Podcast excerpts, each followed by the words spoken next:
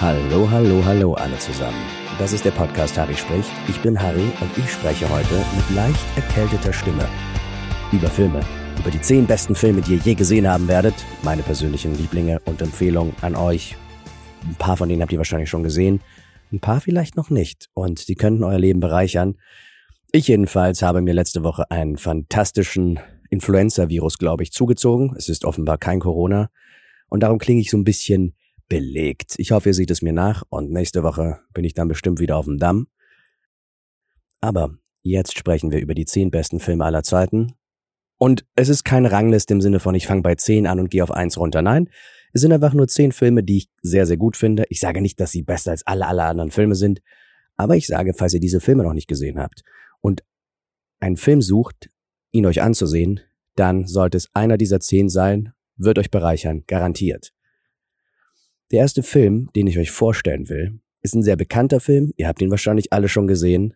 Matrix 1 aus dem Jahr 1999 oder einfach die Matrix, Matrix, The Matrix. The Matrix, falls ihr ihn nicht kennt, ist ein Film von den Wachowski-Gebrüdern, beziehungsweise mittlerweile Wachowski-Schwestern und ist vielleicht einer der ikonischsten Filme der 90er Jahre. Ich glaube, er ist tatsächlich, ja, er ist 99 rausgekommen und ähm, hat die 90er richtig geil abgeschlossen, sage ich mal. Das Budget für diesen Film, kurz am Anfang, betrug 63 Millionen Dollar. Weltweit hat er am Ende 466,6 Millionen Dollar eingespielt. Worum geht's in Matrix? Matrix, also das Konzept ist, wir leben eigentlich schon hunderte von Jahren in einer Simulation, ja diese ganze Welt mit all ihren Konflikten und Sorgen und mit der Liebe, alle, alle Geschichten, die wir erleben auf diesem wunderschönen blauen Planeten, all das ist nur eine Simulation. Eigentlich hat bereits vor Hunderten von Jahren die KI gewonnen. Die Maschinen haben die Menschheit versklavt. Und alle Menschen, ihr, ich, die ich gerade diesen Podcast mache, sind gerade in Kapseln eingespeist, ganz haarlos und schleimig, und wir fungieren als Batterien. Und was wir als Welt sehen, ist in Wirklichkeit eine Simulation. Im Prinzip ein perfekt realistisches VR-Spiel, also Virtual Reality. Nur, dass es natürlich viel besser als Virtual Reality ist, weil man auch noch alles fühlt und alles schmeckt und alles fühlt sich echt an. Und jetzt, 23 Jahre später nach dem Film, gibt es ja bereits Anfänge von dem ganzen Zeug in der Wirklichkeit, siehe Metaverse sieht halt noch nicht so geil aus und man hört und sieht nur, aber wenn man sich ansieht, wie schnell das geht und wie andere Technologien angefangen haben, zum Beispiel elektronische Drucker, wo sie am Anfang nur irgendwie so Pixel in Papier gedruckt haben und wie man jetzt eigentlich Bilder in Fotoqualität zu Hause ausdrucken kann. Beziehungsweise jetzt gibt's schon 3D-Drucker und die werden auch immer besser. Also ihr versteht, was ich meine. Technischer Fortschritt geht rasant. Wer weiß, vielleicht leben wir schon in der Matrix. Interessanterweise kann man das nicht widerlegen. Man kann nicht rational widerlegen, dass wir jetzt nicht in der Matrix leben. Verrückt. Leute wie Elon Musk übrigens behaupten ja sogar, dass es ziemlich wahrscheinlich ist, dass wir in einer Simulation leben. Aber zurück zum Film. Thomas Anderson, gespielt von Keanu Reeves, ist ein Rädchen im Getriebe eines Großraumbüros einer IT-Firma. Ein Tag verläuft wie der andere. Doch etwas ist faul im Staate Dänemark. Etwas scheint nicht mit der Realität zu stimmen. Irgendwas ist falsch. Und so macht sich Thomas Anderson im Internet unter dem Hackernamen Neo auf die Suche nach mehr. Er will rausfinden, was nicht stimmt. Und er findet Morpheus, Lawrence Fishburne, der verspricht ihn zu befreien und sie treffen sich und so weiter und er bekommt die Wahl. Rote Pille oder blaue Pille. Und wir als Zuschauer folgen Neo in die tiefsten Tiefen des Kaninchenbaus und erfahren mit ihm die furchtbare Wahrheit, dass wir eigentlich alle Batterien sind für Maschinen. Das ist ganz grob beschrieben, wirklich sehr, sehr grob beschrieben, die Handlung des, dieses Films. Und warum dieser Film so empfehlenswert ist oder warum er so einen Erfolg hatte, unter anderem auch, neben der grandiosen Marketingkampagne natürlich, sind herausragende Action-Szenen. Matrix ist ein unfassbar ästhetischer Film, was so weit geht, dass Matrix das Konzept von Bullet Time erfunden hat. Also eine Slow Motion, die so langsam ist, dass man Kugeln fliegen sieht und die hinterlassen dann im Raum hinter sich so Wellen. Ich glaube, das soll Schall darstellen, der so zur Seite gestoßen wird oder Luft darstellen, die verdrängt wird. Ich kann es nicht genau sagen. Und dieses Konzept der Bullet Time haben viele, viele Filme übernommen, so strategisch platzierte Slow-Motion-Effekte, die Action noch vergrößern sollen, wird allenthalben gemacht. In Computerspielen, bei Max Payne zum Beispiel wurde das gemacht. Das Spielprinzip basiert quasi auf der Bullet Time. In anderen Filmen, anderen Genres, in Animationen wurde diese, dieses Konzept der Zeitlupe ähm, übernommen. Und eine der ikonischsten Szenen ist natürlich Neo auf dem Dach, neben ihm Trinity, gespielt von Carrie Ann Moss. Und sie kämpfen gegen einen, einen Agenten, das ist so ein, so ein Agent des Systems sozusagen, das die Menschen versklaven will. Und so eine Kampfszene wie Neo diesen Kugeln ausweicht. Es gibt, glaube ich, wenig Szenen, die so viel parodiert worden sind wie diese Szene. Und Matrix insgesamt für all diese herausragenden Eigenschaften, was Action angeht, was Ästhetik angeht, was Konzeption angeht, was philosophische Gedanken und Anspielungen angeht und was Weiterentwicklung eben des Filmhandwerks angeht. Matrix war so erfolgreich und einflussreich, dass es sehr viele Memes produziert hat. Also eben zum Beispiel diese, diese Szene auf dem Dach oder diese rote und blaue Pille. So sehr, dass rote und blaue Pille Sinnbilder geworden sind in bestimmten Diskursen auf Reddit oder so. Matrix. Hochwertig gefilmt, künstlerisch ansprechend und wertvoll. Ach ja, eine Sache, die ich noch sagen wollte. Auch das Grading des Films ist großartig. Grading, für alle, die nicht Filmnerds sind, ist ungefähr, welche Farben bevorzugt werden. Das heißt, einige Farben werden entfernt, andere vielleicht hervorgehoben und so weiter. Das bewirkt, dass das Bild automatisch stilisiert wird. Und auch wenn man das jetzt mit ungeschultem Auge manchmal so gar nicht merkt oder gar nicht drauf geachtet hat, selbst wenn man nicht darauf achtet, unsere Gehirne merken das. Und wenn wir uns heutige erfolgreiche Filme ansehen, machen fast alle Filme diese Sache, nämlich sie folgen der 60-30-10-Regel. Das heißt, es gibt zwei Haupt Hauptfarben, die äh, einander entgegengesetzt, einander entgegengesetzt sind, heißt das, glaube ich. Die sind quasi auf so einem Farbrund, liegen die einander gegenüber. Das wäre zum Beispiel sowas wie äh, Blau und Orange oder, oder äh, Grüntöne und bestimmte Rottöne, sowas. Das sind so polar entgegengesetzte Farben. Und das heißt, eine Hauptfarbe ist dann 60 Prozent, eine Farbe, ebenfalls Haupt, Hauptfarbe, ist dann 30 und die letzte Farbe kriegt dann vielleicht so 10. Also wir sehen ja nicht, die Bilder haben ja nicht wirklich dann nur diese drei Farben, sondern ganz viele verschiedene Farben. Aber wenn man darauf achtet, bei modernen Serien oder Filmen bei Dark zum Beispiel, ab und zu in Tarantino-Filmen, in Breaking Bad, in neuen Serien. Es gibt immer so bestimmte Hauptfarben. Achtet mal drauf, ist ganz spannend. Meine persönliche Geschichte mit dem Film. Ich habe ihn gesehen, wir hatten den aufgenommen auf Videokassette, weil der im Fernsehen lief. Als der rauskam, war ich elf, zwölf, dreizehn Jahre alt oder so. Also er kam 99 in die Kinos oder so. Ich habe ihn wahrscheinlich das erste Mal mit elf gesehen oder zwölf, als er dann im Fernsehen auf Sat 1 kam. Wir hatten immer eine Videokassette, wo der drauf war und ich durfte ihn gucken. Ich durfte interessanterweise die meisten Filme sehen. Da hatten meine Eltern keine Probleme mit. Und das Ding war, dass, vielleicht erinnern sich einige von euch, wir hatten so einen Videorekorder, wo man das Fernsehprogramm nicht quasi sofort aufnehmen konnte. Das heißt, man hat draufgedrückt, dass er aufnehmen soll und dann hat es ein paar Sekunden gedauert, bis der wirklich aufnimmt. Und das hat dafür gesorgt, dass manchmal, wenn man zu früh gedrückt hat, weil man sich sicher war, so, das ist die letzte Werbung in der Werbepause, weil man da schon drauf gedrückt hat. Und manchmal war man halt zu spät dran und hat das verpennt.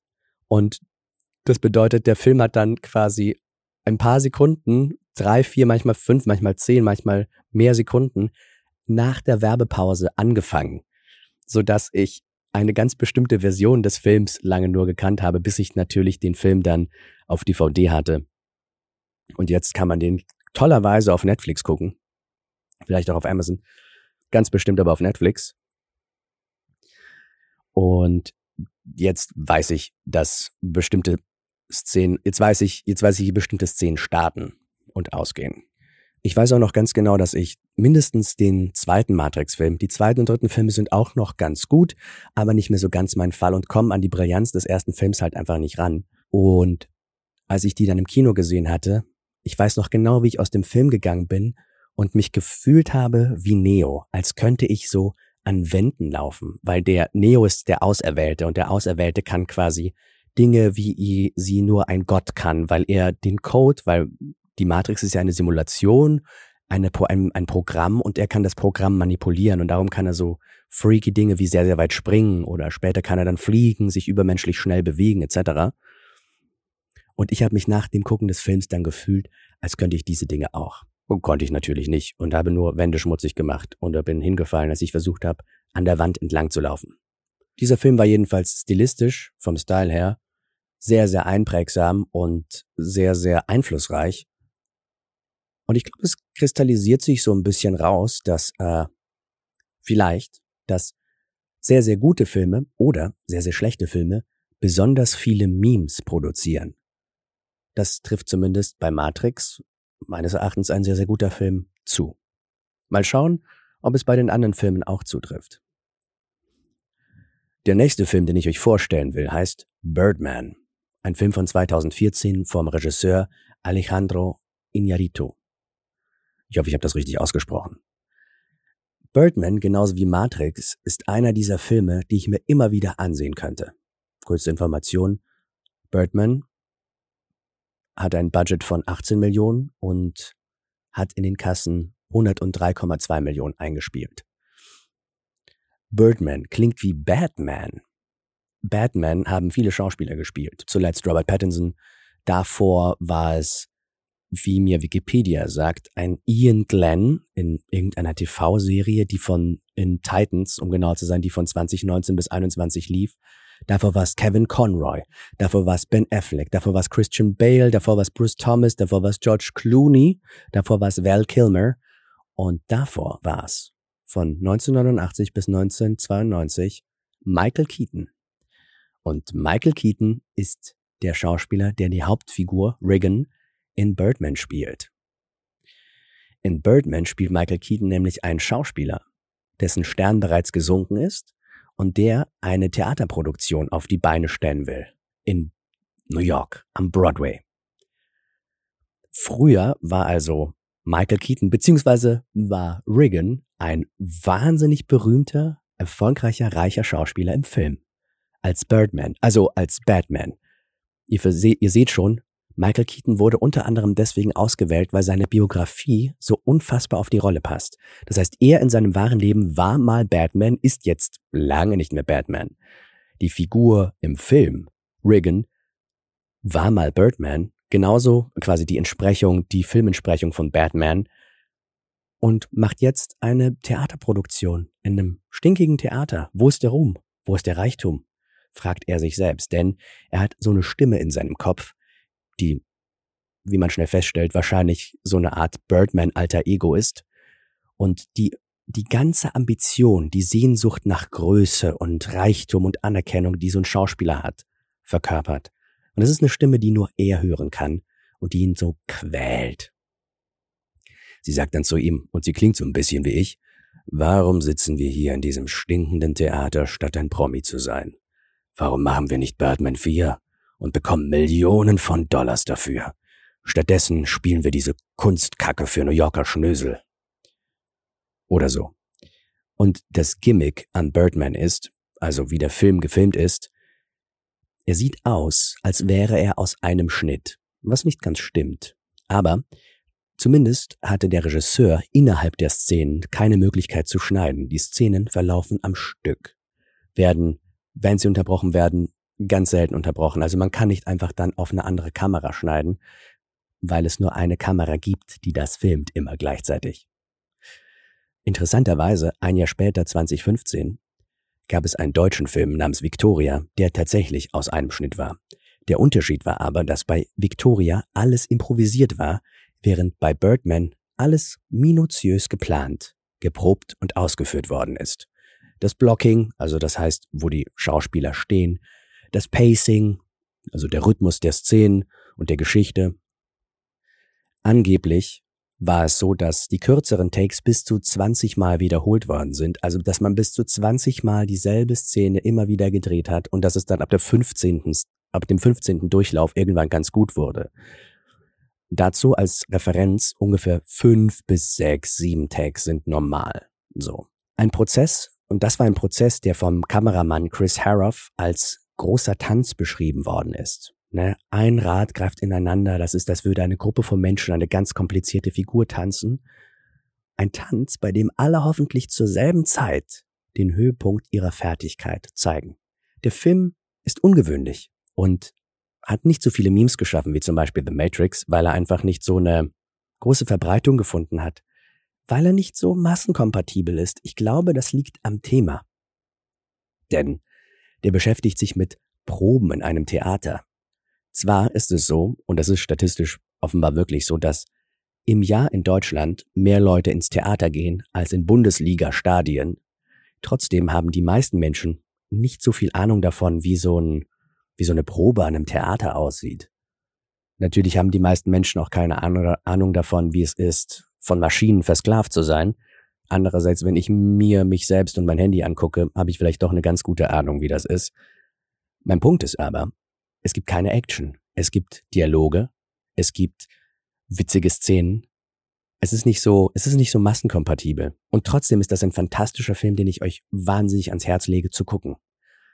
Wann sieht man schon mal Schauspieler, die Schauspieler spielen, und zwar nicht unbedingt wie Leute sich so Schauspieler vorstellen, sondern richtig nah dran an echten Schauspielern. Der Film ist grandios besetzt, Edward Norton ist ein in diesem, in diesem Film ein genialer, aber abstoßender Schauspieler, der dazukommt zum Cast, weil man sagen muss, das ist auch ein bisschen an den echten Edward Norton äh, angelegt. Nicht, dass er abstoßend wäre, ich finde, das ist ein großartiger Schauspieler. Es heißt über ihn, dass eine Zusammenarbeit mit ihm sehr schwierig sei, zumindest von der Regisseursseite. Aber das nur am Rande. Dann haben wir noch die brillante Emma Stone, die massiv abliefert als Riggins, also Michael Keatons Tochter. Und der Film hat am Ende einen großartigen Twist. Ich, will, ich weiß gar nicht, ob man das Twist nennen kann. Nein, er hat einfach ein fantastisches Ende. Es gibt viel Humor, lustige Szenen. Es ist einfach eine gute Mischung aus Drama und Comedy. Und es ist ein Meisterwerk der Filmkunst.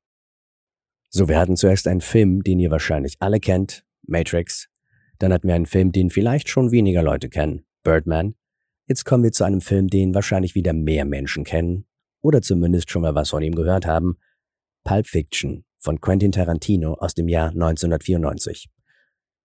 Wir gucken mal kurz aufs Budget, 8 bis 8,5 Millionen Dollar. Wir gucken mal kurz auf die Einspielergebnisse, 213,9 Millionen Dollar. Quentin Tarantino so wie fast alle Regisseure, die ich euch in dieser Liste vorstelle, verdient es eigentlich, dass man ihm einen ganzen eigenen Podcast widmet. Nicht nur eine Folge, sondern wirklich einen ganzen eigenen Podcast. Großartiger Regisseur. Sein berühmtester Film, er hat viele sehr, sehr gute Filme gemacht. Zuletzt Once Upon a Time in Hollywood. Davor, glaube ich, war das sogar in Glorious Bastards. Er hat Reservoir Dogs gemacht, was sein erster Spielfilm war, glaube ich. Er hat The Hateful Eight gemacht, Jackie Brown, Kill Bill 1 und 2. Ich vergesse bestimmt einen. Er hat das Skript für einen anderen Film geschrieben. Anyway, hat er, hat er From Dusk Till Dawn, hat er mitgespielt. Hat er das, da war aber nicht Regisseur, aber er hat mit, ihr, ihr versteht, was ich meine, er hat großartige Filme gemacht. Aber das hier ist sein berühmtester. Das war sein zweiter Durchbruchsfilm. Man könnte sagen, Reservoir Dogs war sein erster Durchbruchsfilm. Aber während er noch auf Tour war, um Reservoir Dogs zu bewerben, er war auf Tour, weil dieser Film in Euro auf europäischen Filmfestivals lief und er quasi von Festival zu Festival gereist ist, um seinen Film zu begleiten, um dort bei Panels zu sprechen, um anwesend zu sein, wenn der Film vorgeführt wird, natürlich, einfach um Präsenz zu zeigen als Regisseur. Und während er quasi diesen Film noch begleitet hat, hat er das Skript zu Pulp Fiction beendet, das er zusammen mit einer weiteren Person geschrieben hat, die aber zugunsten des Marketings verzichtet hat darauf, als Co-Autor genannt zu werden. In den Hauptrollen dieses wunderbaren Films sind Uma Thurman, Samuel L. Jackson, John Travolta, Bruce Willis, Bruce Willis, das ist ja deutsch, Bruce Willis und Harvey Keitel. Wobei Harvey Keitel wahrscheinlich als Supporting Cast gerechnet wird und Bruce Willis auch, aber für mich äh, sind das zwei Performances, zwei Leistungen in dem Film, die auf jeden Fall ebenfalls genannt werden müssen. Und Bruce Willis ist einfach, zumindest zu der Zeit, wo dieser Film gedreht worden ist, ein großer Star gewesen. Harvey Keitel schon nicht mehr so sehr, obwohl Harvey Keitel einfach eine krasse Hausnummer ist, also ein unfassbarer Schauspieler. Ah, ich verliere mich in einer Lobpreisung von Harvey Keitel. Also, wenn ihr, ihr habt bestimmt schon mal einen Film von Tarantino gesehen. Tarantino hat so ein paar Muster als Regisseur. Erstmal, die Musik in all seinen Filmen ist richtig, richtig gut. Die Musik ist eigentlich, und vor allem in diesem Film Pulp Fiction, wie eine weitere Figur, die auftritt. Das ist eins der Muster. Seine Dialoge sind flippig. Ich weiß nicht, ob ich das Wort flippig mag. Sind spritzig. Ach, das klingt alles so lahm. Sind ziemlich cool. Und die Figuren reden coole Dinge. Reden cooles Zeug daher und trotzdem ist das nicht Geplapper, sondern stimmt irgendwie. Hm, schwer zu beschreiben, was, die diese, was diese Dialoge ausmacht. Und was diese Dialoge noch ausmacht, sind, sie sind sehr quotable. Das heißt, man kann sie toll zitieren. Die Eröffnungsszene von Pipe Fiction, wo der zwei Auftragskiller, gespielt von Samuel L. Jackson und, und John Travolta in einem Auto fahren und sich darüber unterhalten, was es für Unterschiede zwischen den USA und Europa gibt, ist einfach ikonisch. Und aus dem Radio kommt tolle Musik dabei. Also John Travolta spielt Vincent Vega und Samuel L. Jackson spielt Jules. Und sie reden und Vincent Vega, also John Travolta, war gerade in Amsterdam und erzählt also dem gerade fahrenden Samuel L. Jackson, wie er, äh, was es so für Unterschiede gibt zwischen den USA und Europa, dass die, dass in Europa ein Quarter Pounder with Cheese ein Royale with Cheese heißt und so. Das ist so ein direktes Zitat aus dem, aus dem Film, aus der ersten Szene. Die machen das natürlich viel besser als ich hier alleine und so. Also so viel zu den Dialogen. Ein weiteres Muster in ein weiteres Muster in Tarantinos Filmen ist neben den, der Musik, den Dialogen, dass viele Memes aus seinen Filmen erwachsen können. Zum, zumindest ist es so, dass bei Pulp Fiction viele Memes entstanden sind. Wir haben jetzt Matrix gehabt, aus dem sehr viele Memes kommen. Bei Birdman war das schon viel weniger der Fall. Wenig Memes. Aus Pulp Fiction extrem viele Memes. English, do you speak it? Ist auch ein legendäres Zitat daraus. Was Tarantino noch macht, ein Muster, er rettet gerne Menschen in seinen Filmen. Zumindest meine ich das festgestellt zu haben.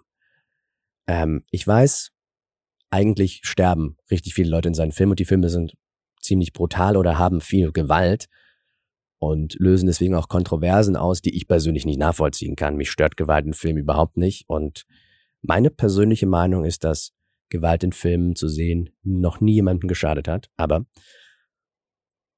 Vielleicht, vielleicht stimmt das nicht. Noch nie ist eine harte Aussage. Vielleicht hat das wirklich jemandem geschadet. Aber ich finde, sie sollte nicht verboten werden. So.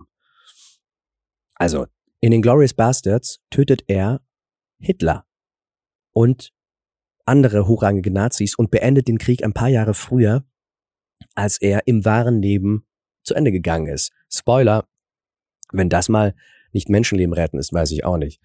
In Once Upon a Time in Hollywood Achtung, wieder Spoiler, falls ihr das nicht gesehen habt, weghören, rettet er ja auch wieder Menschen, nämlich Schauspieler, speziell betrachtet. Ich glaube, Tarantino ist ein Regisseur, der Schauspieler sehr, sehr gerne mag, denn er benutzt auch gerne Schauspieler, deren Stern nicht mehr ganz so hell scheint, die vielleicht keine andere Rolle gerade, die so toll wäre, bekommen würden und deren Karrieren vielleicht einen kleinen Schub brauchen oder die vielleicht vorbei waren auf eine Art Ausnahmen bestätigen die Regel. Ich gucke auf dich, Leonardo DiCaprio aus Once Upon a Time in Hollywood. Aber bei Travolta zum Beispiel trifft das total zu. Travoltas Karriere war krass. Und dann kam lange nichts, Flops, Flops, Flops. Und dann kam Pulp Fiction.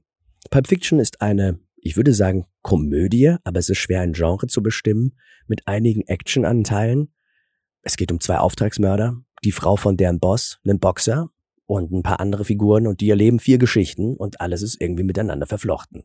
Der Film hat eine ungewöhnliche Struktur, darum ist es so schwer, zu erzählen, worum es in dem Film geht, denn der Film ist nicht zeitlich angeordnet. Das ist nicht chronologisch, was wir sehen. Wir sehen diese vier Geschichten, aber diese vier Geschichten passieren nicht nacheinander, wo immer wieder dieselben Figuren teilweise auftauchen, sondern das hat zum Beispiel zur Folge, dass wir eine Figur sehen in einer Geschichte, die nach der Geschichte kommt, in der sie gerade gestorben ist.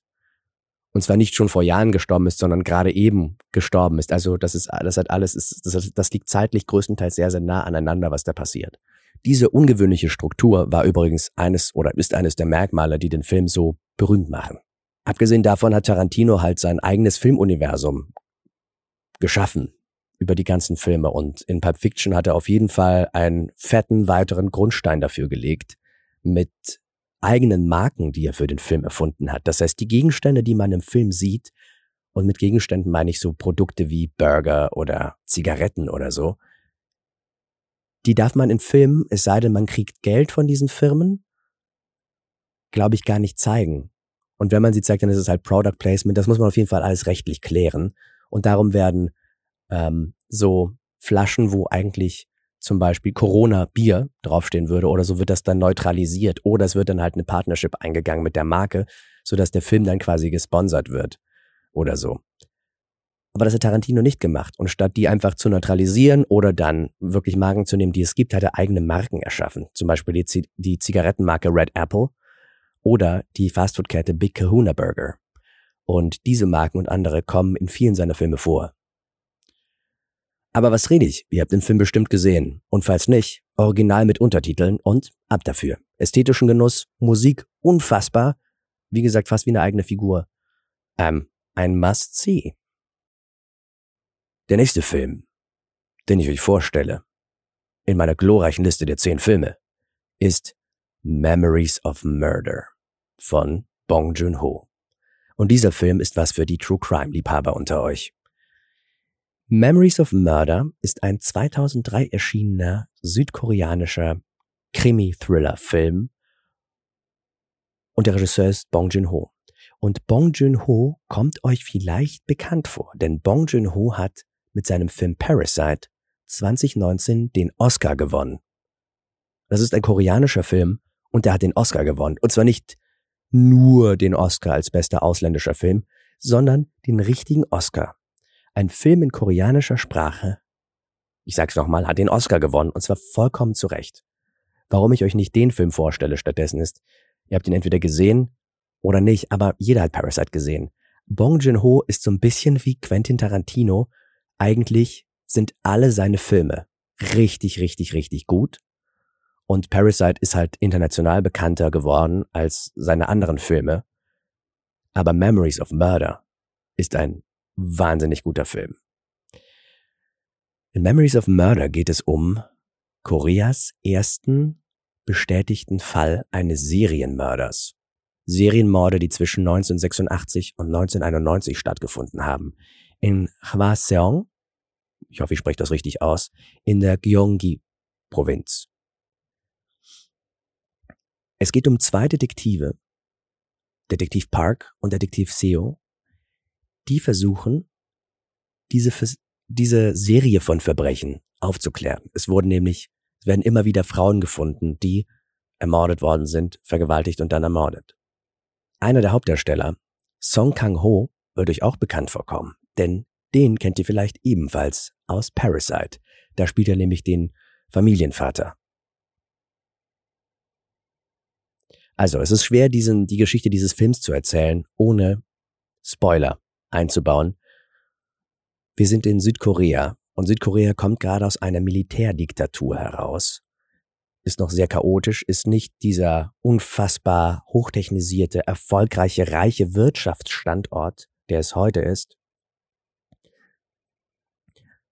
Die Polizei ist oft korrupt und inkompetent und die Aufklärungsquote ist nicht hoch und wir dürfen nicht vergessen, das ist der erste Fall eines Serienmörders. Das heißt, die Polizisten kennen sich damit alle nicht aus, das ganze Strafverfolgungssystem kennt sich damit nicht aus und es findet statt in Hintertupfingen. Ja, das ist, das ist wie, als würde das hier in, in Bayern auf dem Land spielen oder in, von mir aus im Saarland. In Saarlouis spielt das. Wobei, ich weiß nicht, vielleicht hat Saarlouis hunderttausende von Einwohnern. Nee, das hat es wahrscheinlich nicht. Was rede ich da? Saarbrücken nicht mal. Egal, ihr wisst, was ich meine. Es ist einfach nur, es ist, es ist Hintertupfing, ja. Und zwei Landeidetektive versuchen erst mit ihren, ich sag mal, rustikalen Mitteln diesen Fall zu lösen, in fetten Anführungszeichen gesprochen. Sie verprügeln Verdächtige und Zeugen, fingieren Beweise, damit das alles zusammenpasst und der Fall schnell abgeschlossen ist. Und sie haben gar nicht den Horizont zu checken, was da eigentlich gerade wirklich passiert. Außer einem, dem dämmert's dann langsam. Also außer einem von diesen Landeidetektiven. Es kommt ein weiterer Detektiv, so ein geiler Typ aus der Hauptstadt, aus Seoul, so ein, so ein smarter Dude und die Polizisten vom Land denken sich, oh, was will der denn hier? Aber er soll mit denen ermitteln und das lösen, was da passiert.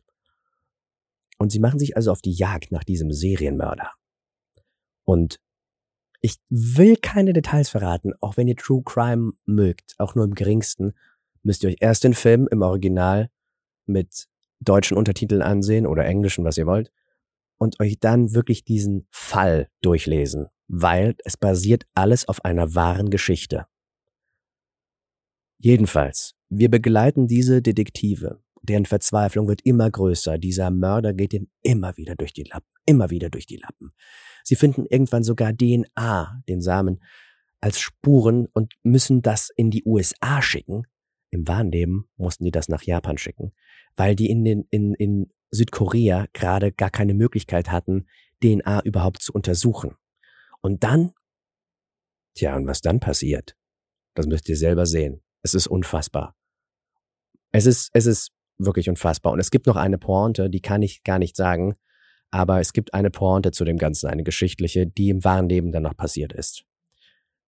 Dieser Film hat unfassbare Szenen, die wahnsinnig toll gefilmt sind. Es ist grandios geschrieben. Die Skripte von Bong Joon-ho sind mindestens so gut geschrieben wie die von Tarantino. Es ist unfassbar, was dieser Mann, wie, wie dieser Mann das macht.